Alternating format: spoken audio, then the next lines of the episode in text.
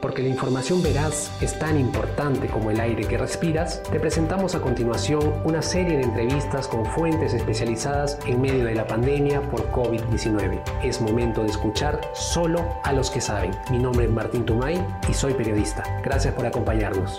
El Comercio Podcast presenta El Comercio te informa. Hola amigos del comercio, ¿qué tal? Muchísimas gracias por acompañarnos y esta vez me acompaña el médico pediatra Carlos Mendoza. El doctor Mendoza, ¿cómo está? Bien, Martín, ¿cómo estás? Gusto de estar con ustedes Gracias. otra vez. Nada, tenemos el gusto de presentarlo esta vez. Y bueno, vamos a tocar eh, exactamente, primero, el debate que se ha armado sobre si los niños deben salir o no. Y usted con la experiencia que tiene, doctor, eh, neumólogo pediatra, queríamos saber cuál es la posición que usted, que usted tiene. ¿Para usted los niños deberían salir en estos momentos o no? Mira, Martín, este, yo coincido con la posición de la Sociedad Peruana de Pediatría, que ya se manifestó el día de ayer. Yo creo que todavía los niños no deberían salir, ¿no? ¿Por qué? Porque todavía estamos en la meseta de la pandemia. Ni siquiera estamos pasando la meseta ni, ni hay una disminución significativa de los casos. Los niños van a salir, hay un alto riesgo de que se contagien, y más que ser el problema para los niños, va a ser para las personas que están en casa, sobre, sobre todo los adultos mayores que se pueden complicar. Entonces, la verdad que veo complicado el asunto en este momento que salgan los niños. Si salen va a tener que ser con extremo cuidado. Considera que estamos hablando de niños, ¿no? Entonces, por ejemplo, lo que dice el gobierno, que salgan, pero no pueden salir con juegos, no pueden salir con pelota, no pueden salir con bicicleta, no pueden reunirse con sus amigos si los encuentran en el parque, no pueden subir a los juegos. Entonces, prácticamente es como llevar a un niño, eh, ¿qué digo?, a una heladería, ¿no? Lo llevan a una heladería y le dice, ¿saben qué? Los llevo a la Es heladería, pues no pueden comer helados, ¿no? E- e- Es algo bastante complicado. Este, eso por un lado. Y por otro lado, la característica misma de este virus. Como hemos visto, lo que nos han mostrado, por ejemplo, ya desde la última vez que conversamos, que fue exactamente el 13 de marzo, hemos visto que este virus es más agresivo y mucho más contagioso de lo que habíamos pensado. Es altamente contagioso. ¿Y quienes contagian más? Y eso se reproduce en todo el mundo, son los niños, que no hacen síntomas, pero lo contagian. Entonces yo creo, mi recomendación es la precaución. A lo mejor esperar a que entremos en la fase de caída de esta meseta antes que los niños salgan a la calle en la medida de lo posible. Ok, doctor. Eh, incre- eh, interesantes sus, sus recomendaciones. Eh, sin embargo, también hay que recordar a las, a las personas que hay unas medidas que hay que seguir. Estas son las medidas que justamente estamos, estamos mirando, en- estamos viendo en la pantalla, que son, como ustedes pueden ver, mientras están en la vía pública, tener un mínimo de dos metros respecto a otras personas, no sentarse en las bancas, piso, pista, vereda o jardín, no usar los juegos para niños, justo lo que decía el doctor, llevar alcohol en gel y usarlo en caso se con, con superficies objetos, zonas ex- expuestas con agua, o, eh, zonas expuestas con agua y jabón por 20 segundos y también de- desinfectar zapatos objetos cuando hayan entrado en contacto con superficies, cambiarse de ropa también es una indicación de parte del gobierno. Doctor, eh, justamente usted hablaba de, eh, desde la primera vez que nosotros hablamos hasta este momento, eh, no sé si pueda detallar un poco más sobre cuánto, cuánto es la información que tenemos, en qué ha cambiado la información que teníamos hasta este momento. No sé si nos puede detallar, por favor. Claro, ha habido grandes cambios, ¿no? Hemos avanzado bastante en reconocer este virus. Lo más resaltante, creo yo, es que es mucho más agresivo de lo que habíamos pensado. No solamente afecta la vía respiratoria, sino prácticamente todos los órganos. Segundo, es altamente contagioso. Nunca nos hemos enfrentado a un virus que sea tan contagioso como, como, el corona- como este nuevo coronavirus. Sol- no solamente, se pensaba que solamente se contagiaba con una tosía, estornudaba, y sabemos que con el simple habla se puede contagiar. Se hablaba de una distancia de un metro, sabemos que ahora es más, algunos dicen que hasta tres metros. Segundo, otra característica que la transmiten los pacientes o las personas que no tienen ningún síntoma, eso jamás lo hemos visto. Es ra- realmente problemático. Otra gran diferencia es que pensábamos que solamente los adultos mayores estaban en problemas y hemos visto que no.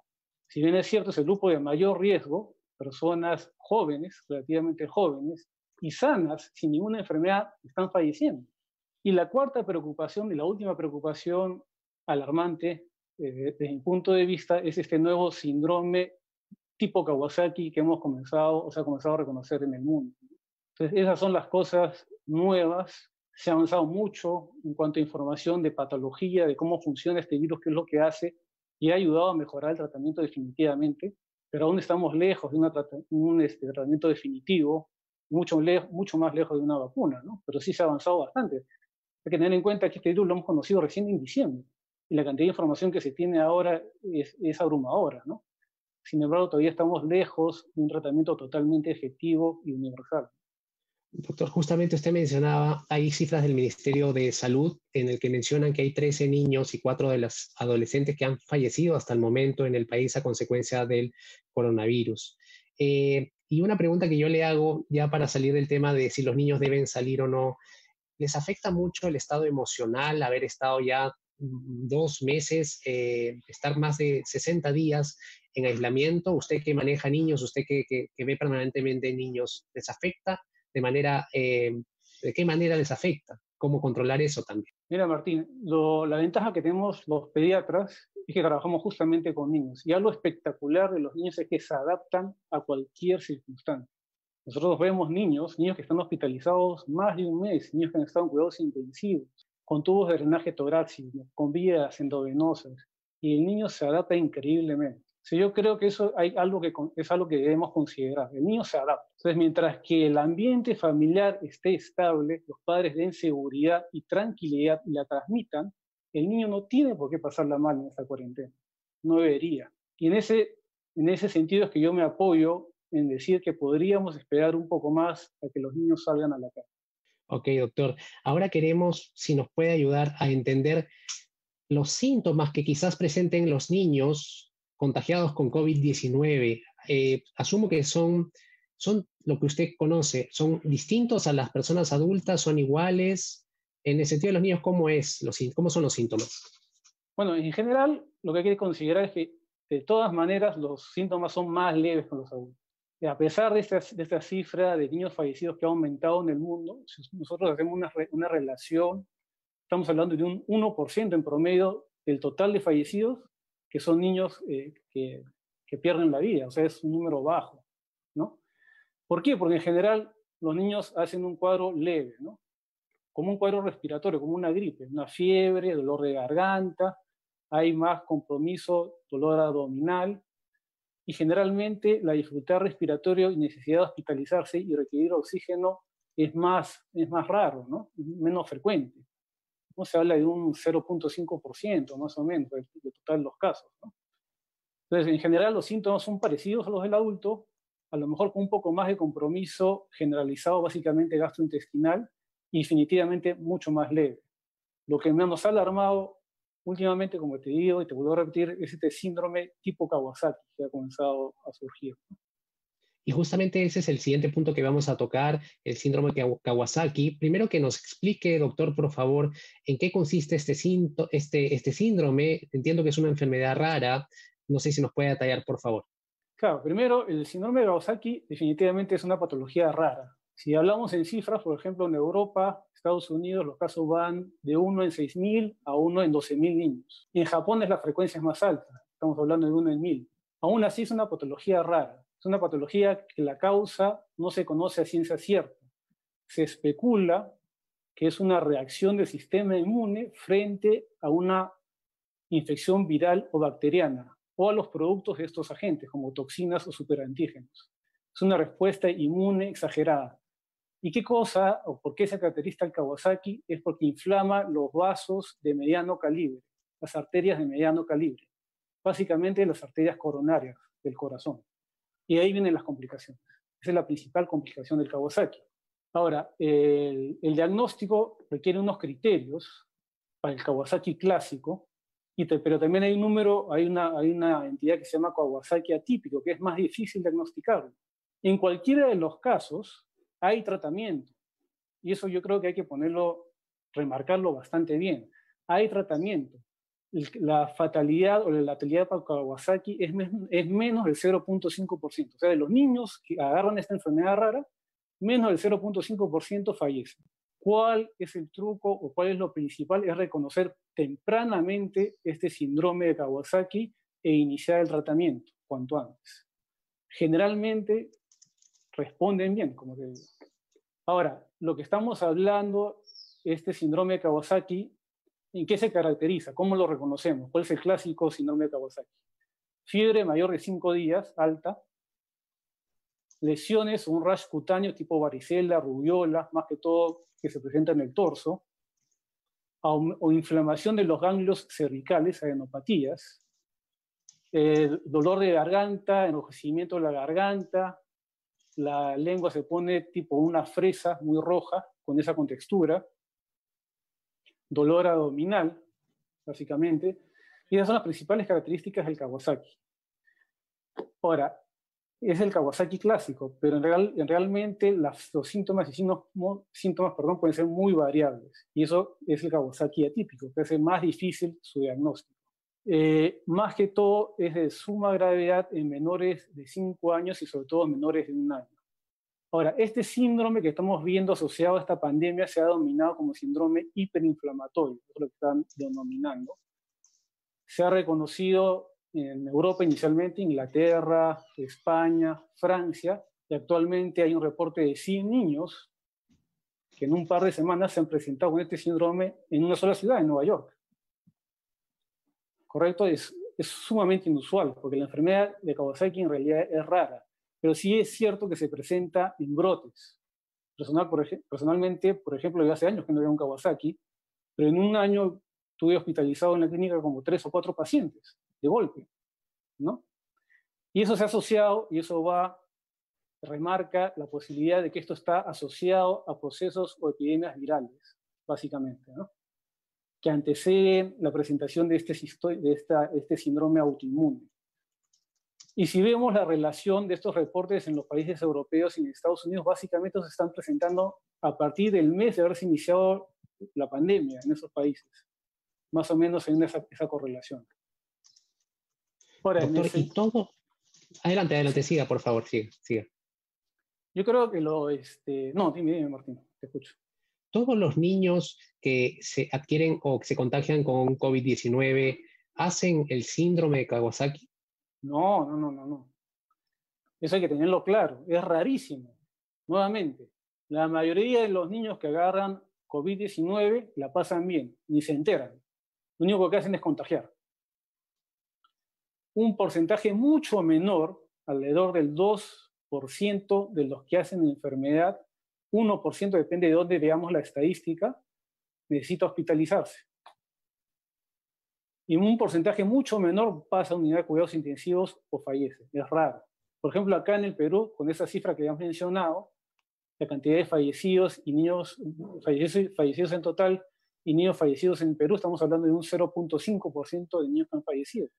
Ahora, entre ese grupo de niños que hacen enfermedad, mucho menor es el porcentaje de niños que están haciendo este síndrome hiperinflamatorio. Lo que llama la atención es la presentación abrupta de este número de casos, de golpe. ¿no? Aún así, por ejemplo, tenemos el, dato este, lo, que es más, lo que se ha documentado mejor de estos casos, este, de estos niños en Nueva York, de estos 100 niños, solamente 3 han fallecido. ¿no? no es la mayoría, ha respondido bien al tratamiento y se está dando un tratamiento similar a lo que se da al síndrome de Kawasaki. Y aquí hay que remarcar, eso es importante, el tratamiento de este síndrome similar al Kawasaki es hospitalizado necesariamente. Paciente tiene que hospitalizarse. Y debe hospitalizarse en un hospital de tercer nivel o más, o una clínica de alta complejidad, donde haya cardiólogo, nefrólogo, reumatólogo, pediatra y unidad de cuidados intensivos pediátrica. Porque eso sí, lo que están advirtiendo es que este síndrome puede, en algunos niños, progresar rápidamente. Ahora, ¿cuáles son los signos de alarma? Yo creo que esto es lo principal que hay que transmitir. Cuando el padre debe alertarse e inmediatamente comunicarse con su pediatra y o trasladarse a un centro hospitalario o una clínica que pueda manejar este tipo de casos. A la cabeza, fiebre más de cinco días. Segundo, disminución de la ingesta de alimentos o líquidos. Tercero, que noten que el niño está orinando menos. Y esto es fácil de hacerlo en el niño mayor. En el niño pequeño, fácil, moja menos los pañales. Cuarto, dolor abdominal intenso, asociado o no a vómitos y diarrea. Quinto, cambio de coloración de la piel, palidez marcada, cianosis, que es el color azulado de la piel, básicamente en extremidades o alrededor de los labios, y lo que nosotros decimos la piel reticulada, que es una piel pálida, pero como si le pusieras una malla roja encima. Eso se llama piel reticulada. Obviamente, dificultad respiratoria, ¿sí? Dolor precordial, dolor en el tórax a la altura del corazón, que es rarísimo que presente en los niños, sobre todo si esto está asociado a un aumento de la frecuencia cardíaca. Y finalmente, alteración del sensorio, es decir, que notemos que el niño está muy irritable, al contrario, está muy hipoactivo o está confuso. Si hay cualquiera de estos signos de alarma, uno debe contactar con su pediatra de cabecera y coordinar dónde, se van, dónde va a ser evaluado. Porque acá, y esto es lo principal, cuanto antes inicie el tratamiento, que es endovenoso, mejor es el pronóstico, menos complicaciones. Ok, entonces, esos, por favor, tengan en cuenta esos signos de alarma. El doctor ha, precisado fiebre por más de cinco días, disminución en la, ingesta de alimentos líquidos, el niño está orinando menos, dolor abdominal intenso, cambio de color en la piel, dificultad respiratoria y dolor a la altura del corazón. Por favor, esos son signos de alarma que a los padres los debe llevar a contactar de inmediato con nuestro pediatra. Doctor, y hay muchas, muchas personas, por ejemplo, que ya están contagiadas y tienen niños en casa. ¿Usted cuáles son las recomendaciones que le da a estas personas, a estos papás? Eh, básicamente, como usted dice, ¿no? Muchas veces los niños no presentarán los, signos, los, los síntomas, pero nosotros como papás debemos tener los cuidados precisos y detallados. No sé qué nos pueda decir al respecto, doctor. Bueno, o sea, si el papá o la mamá está contagiada, lavado de manos frecuente, el papá o la mamá tiene que estar permanentemente con su mascarilla. Y básicamente esas son las medidas, Martín, no hay, no, no hay mayor cosa, ¿no? Una cosa a lo mejor importante que nos olvidamos, sobre todo en el invierno, es la ventilación. Sumamente importante tener una adecuada ventilación de toda la casa, así tengamos frío. Recuerden ustedes que cuando hay una buena ventilación, la concentración de partículas virales va a disminuir significativamente. Yo creo que es una recomendación importante, en general por cualquier proceso respiratorio, una adecuada ventilación. Ok. Doctor, quizás ahora una pregunta difícil. Estamos viendo ya hospitales colapsados, gente que está haciendo cola y están muy, muy mal y no pueden ingresar porque no hay camas, no hay atención. En el caso de que los padres vean estos signos de alarma que usted ha mencionado y que tengan el miedo quizás de ir a un hospital porque sienten que no los van a atender, ¿qué se puede hacer? ¿Cómo manejar esa situación? ¿Hay alguna forma que nos recomiende usted? Disculpe la pregunta, pero es, es difícil, pero me toca, me toca hacerla, ¿no? Claro, Martín, por eso justamente ese es un punto más por el cual yo sugiero que los niños todavía no salgan, justamente por eso. no sacarlos para que justamente al momento de sacarlas y disminuya la curva haya dónde ir. Nuevamente repito, no hay opción. Si el niño presenta este síndrome o hay sospecha de este síndrome, tienen que ir a cualquier hospital de tercer nivel o cualquier clínica que pueda resolver el problema. No hay otra lamentablemente. O sea, no hay que demorar sin llevar al niño. Cuanto más nos demoremos, peor va a ser el pronóstico. Ahí sí no hay otra solución, ¿no? No se va a poder manejar en casa. Definitivamente no se puede manejar en casa. Ok, doctor, gracias. Eh, una consulta que me hace, eh, queríamos también ahora con la llegada del invierno, doctor, usted como neumólogo pediatra, ¿tiene algunas recomendaciones precisas para, los, para las personas en casa. Nos acompañan en estos momentos más de mil personas conectadas y escuchándolo. No sé si nos puede ayudar también con ese punto. Claro, las recomendaciones para el, para el invierno es, primero está eh, tener las inmunizaciones al día, incluyendo la vacuna contra influenza. Otra recomendación importante, otra vacuna importante es la vacuna contra el neumococo, que generalmente todos los niños se han cumplido con su esquema de vacunación, la tienen al día. Lo otro, las recomendaciones que estamos manejando muy bien a raíz de esta pandemia y que siempre se han recomendado, que es el lavado adecuado de manos y la adecuada ventilación. Básicamente esas son las recomendaciones. Ahora, si aparte estamos hablando, por ejemplo, de un niño asmático o rinítico, una recomendación importante es que no dejen su tratamiento preventivo. Deben continuar con el tratamiento preventivo, que básicamente son inhaladores preventivos. No se debe dejar de ninguna manera. Ok, doctor, eh, en la experiencia que usted tiene, ¿le ha tocado ya quizás eh, tratar a algún paciente eh, con, con COVID-19? Hemos tenido niños hospitalizados, como te digo, pero poquitísimos.